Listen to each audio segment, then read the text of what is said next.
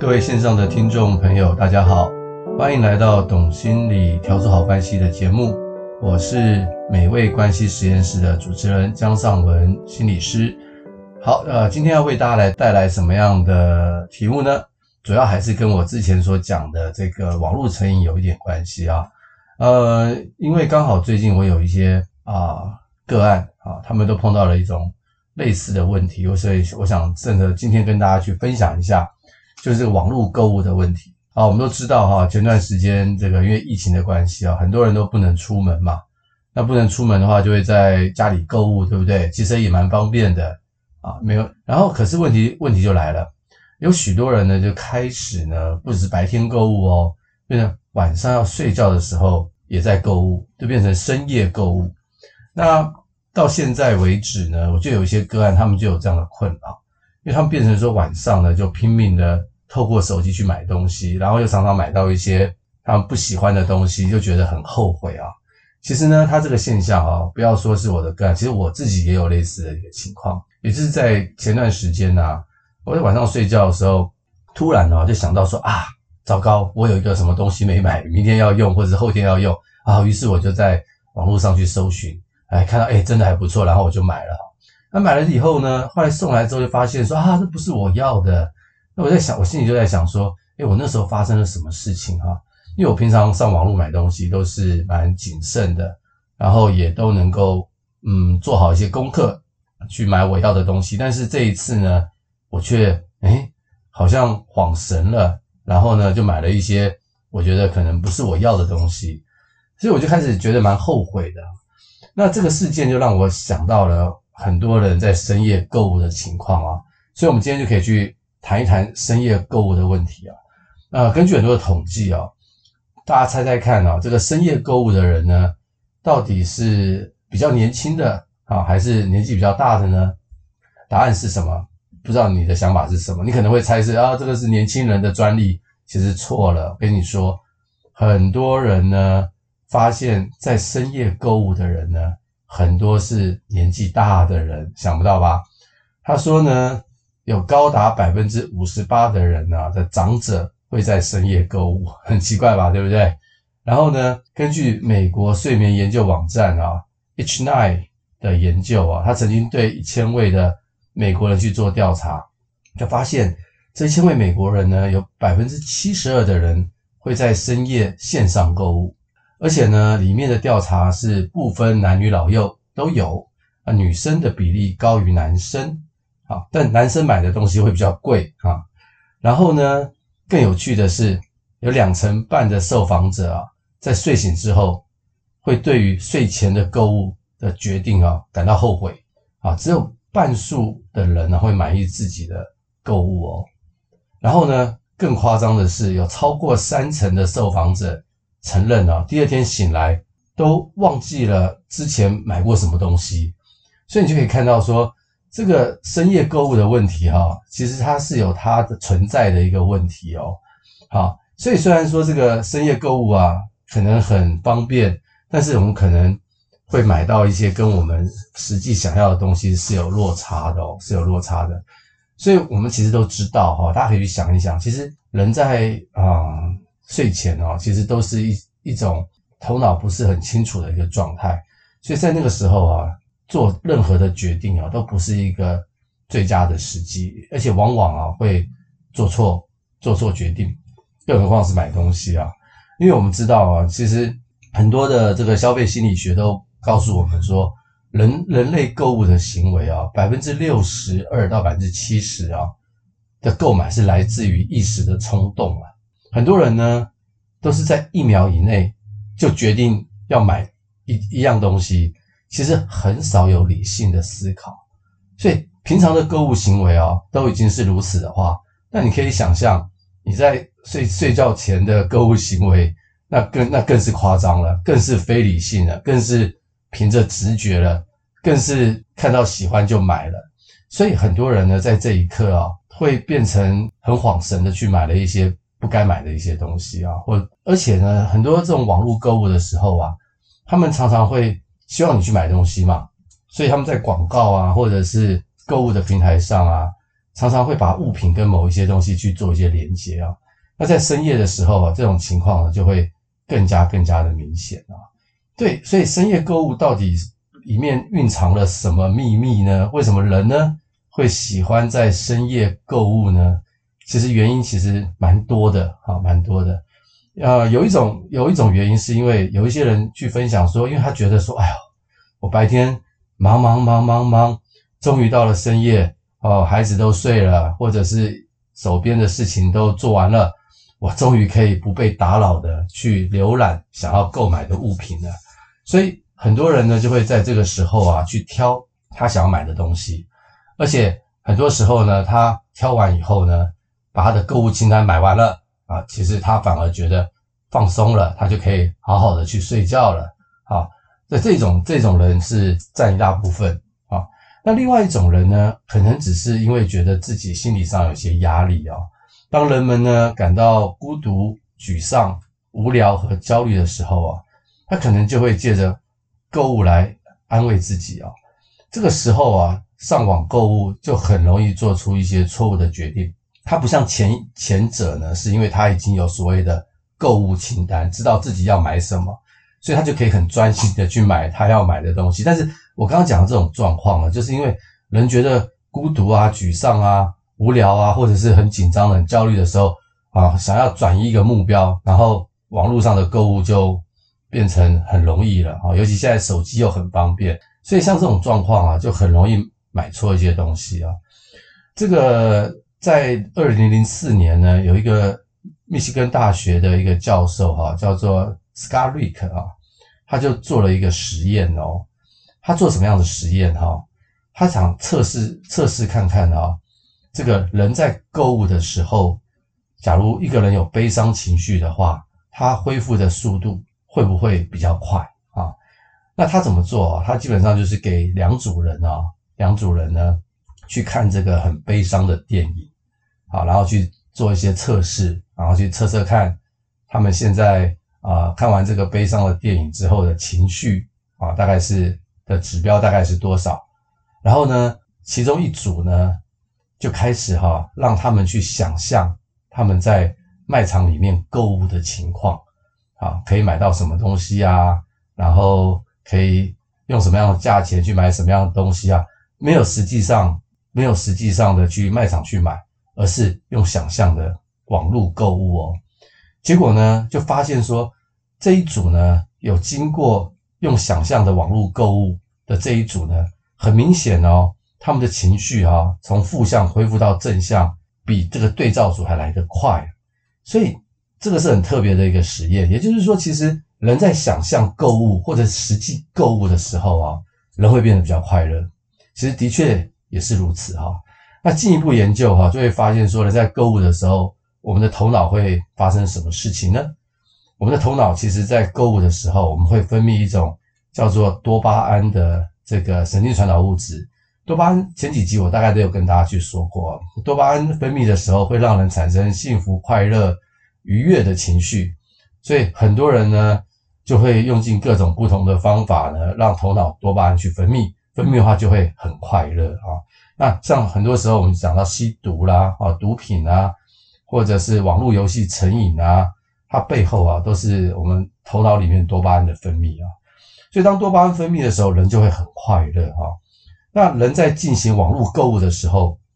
就会有一种预期被奖励的期待啊，这个时候多巴胺的浓度了就会上升，人因此就会觉得很真相跟快乐。我不知道大家有没有这种经验哈？我我我真的有这种经验啊！我记得。啊、有一次哈，我买一个苹果的 iPad，哎，我在网络上买，我很开心，因为我真的第一个我期待它很久了，而且我也真的觉得我需要用，好，我就买啊，就上网搜到最便宜的价钱，然后我就买了，买了之后我就很期待哦，它哪一天它会寄过来，诶，它过了两天以后它就寄到我的家啊，我就很开心，然后我就拿到这个包裹啊，然后我把它打开以后，诶，果然看到。这是我要买的东西，诶，可是我就开始觉得说，看到这个心目中心仪已久的这个苹果的 iPad，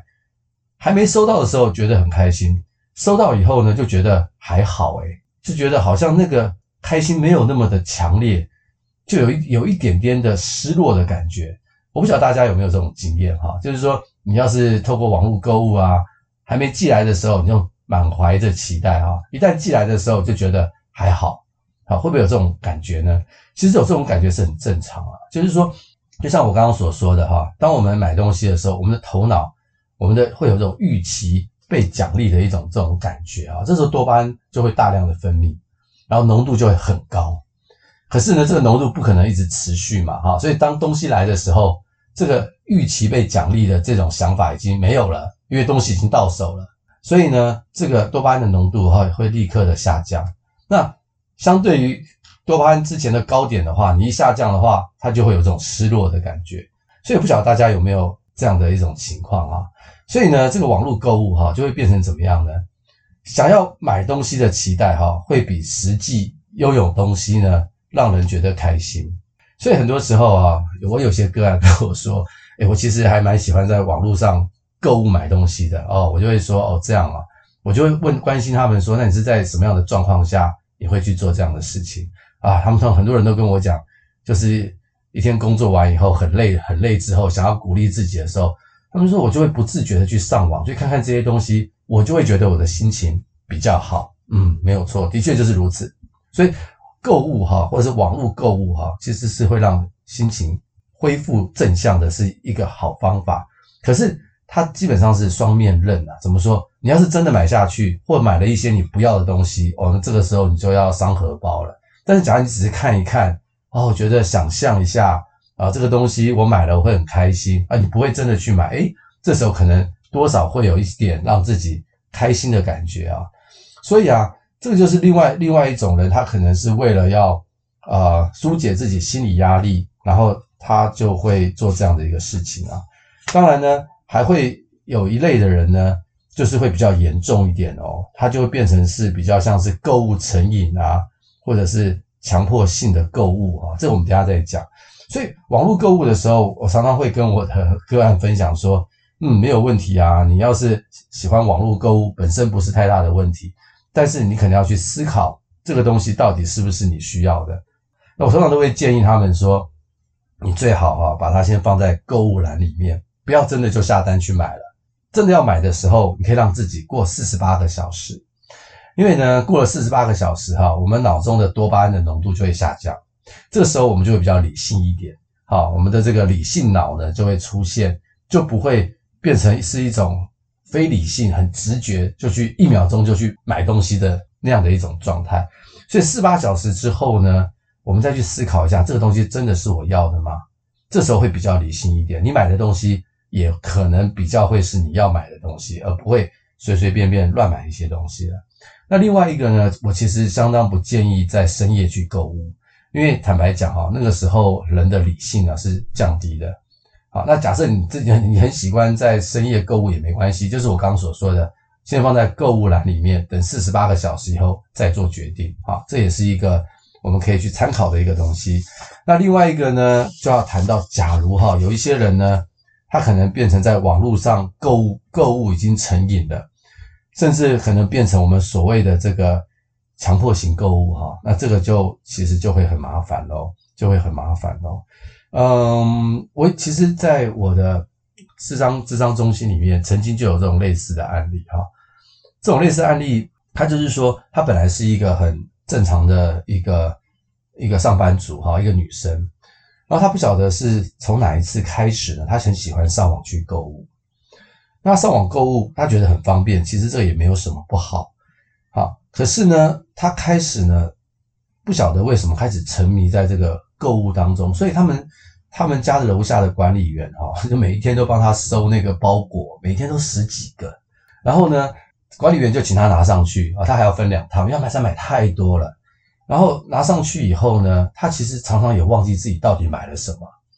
所以他就一个一个打开看，哦，对对对，我有买这个，哦，对对对，我有买那个，然后他就发现有很多东西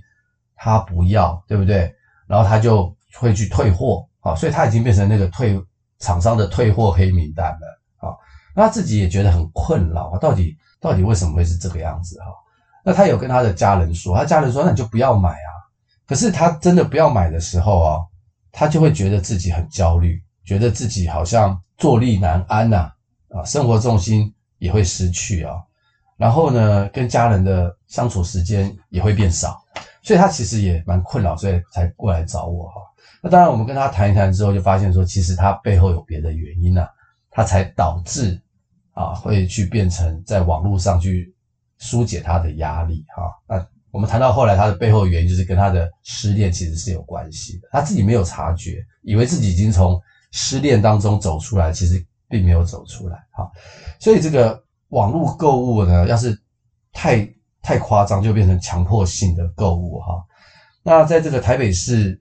呃，为心理卫生中心有提供一个这种购物狂的量表哦，它一共有十题呀，啊，这十题呢，我可以念给你听听看。它上面是这样说：假如你答对四项或四项以上的话，你可能就有购物狂的倾向。也就是说，你可能要注意一下哦。好，我把这十题念给大家听。那我也会把这十题放在我们的讯息栏当中，所以你还可以再去看，或是你觉得，哎呦，你身边有朋友有这种状况的话。可能你也可以跟他去分享一下，好，来听听看这个节目上讯息栏，看看是不是有以下的状况啊。第一个，当我觉得不愉快的时候，我通常会去购物哦。第二个，我会用超过我实际花得起的钱去购买其实我不需要的东西，就是我买了一些我不要的东西，而且超过我的预算了。第三个，当我购物的时候，我会有种快感，但是呢，买完以后。这种感觉就很快就消失了哦，这个就有一点像我刚刚讲的那个多巴胺的分泌的状况啊。第四个，我买了满屋不曾穿过的衣服以及未用过的东西。诶，我常常听到的个案会这样说：他的衣柜一打开，发现好多的衣服，什么时候买的忘记了，然后这些衣服也从来没穿过啊，这个可能是有这样的状况。第四个啊，第五个，当我购物的时候，我觉得自己变得。很莽撞，不太能够控制自己，嗯，非常的不理性啊，理性脑已经失去了控制。第六个，我会对亲友隐瞒我在购物花费的金额哦，这个我常常听到，这个我常常听到，就是我们有一些个案会来呢，我就说你家人知道你有这个状况，说不知道，不能让他们知道，他们知道的话，他们会限制我的预算，而且我们会吵架啊，所以常常会隐瞒。对，第七个。即使我对负债感到压力，但是我仍然无法停止购物的行为。哇，这个就很明显了啊，这个很危险。第八个，我为自己的购物行为会感到生气跟困扰，就是说明明知道自己不应该购物，但是还是去买，所以周而复始的循环呢，对自己呢感到失望啊，感到生气啊，会是这样的一个状况。第九个，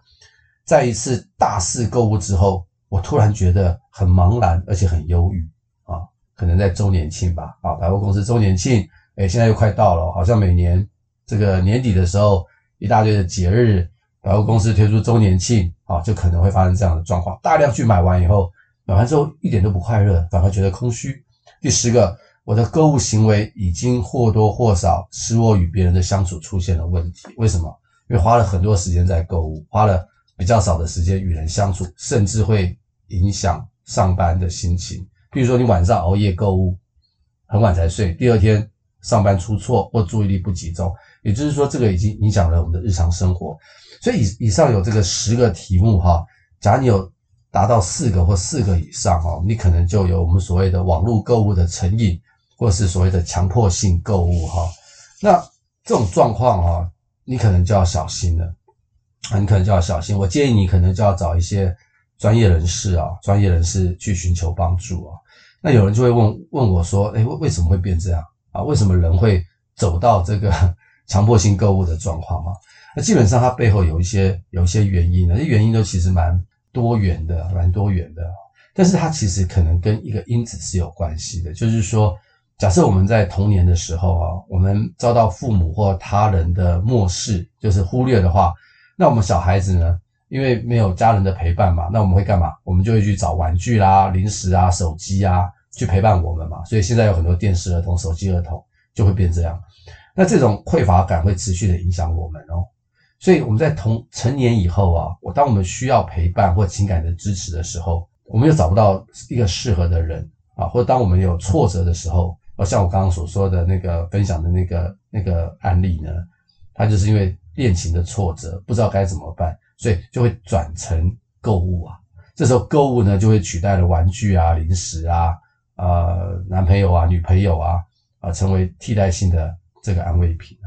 所以它这个背后可能有这样的一些因子啊。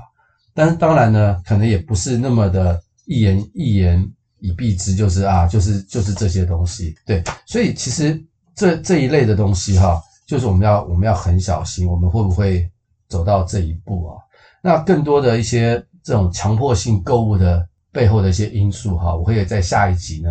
再跟他跟大家去多做一些分享。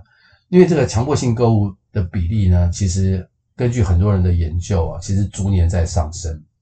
好，目前好像有一些学术的研究，大概是百分之五啊，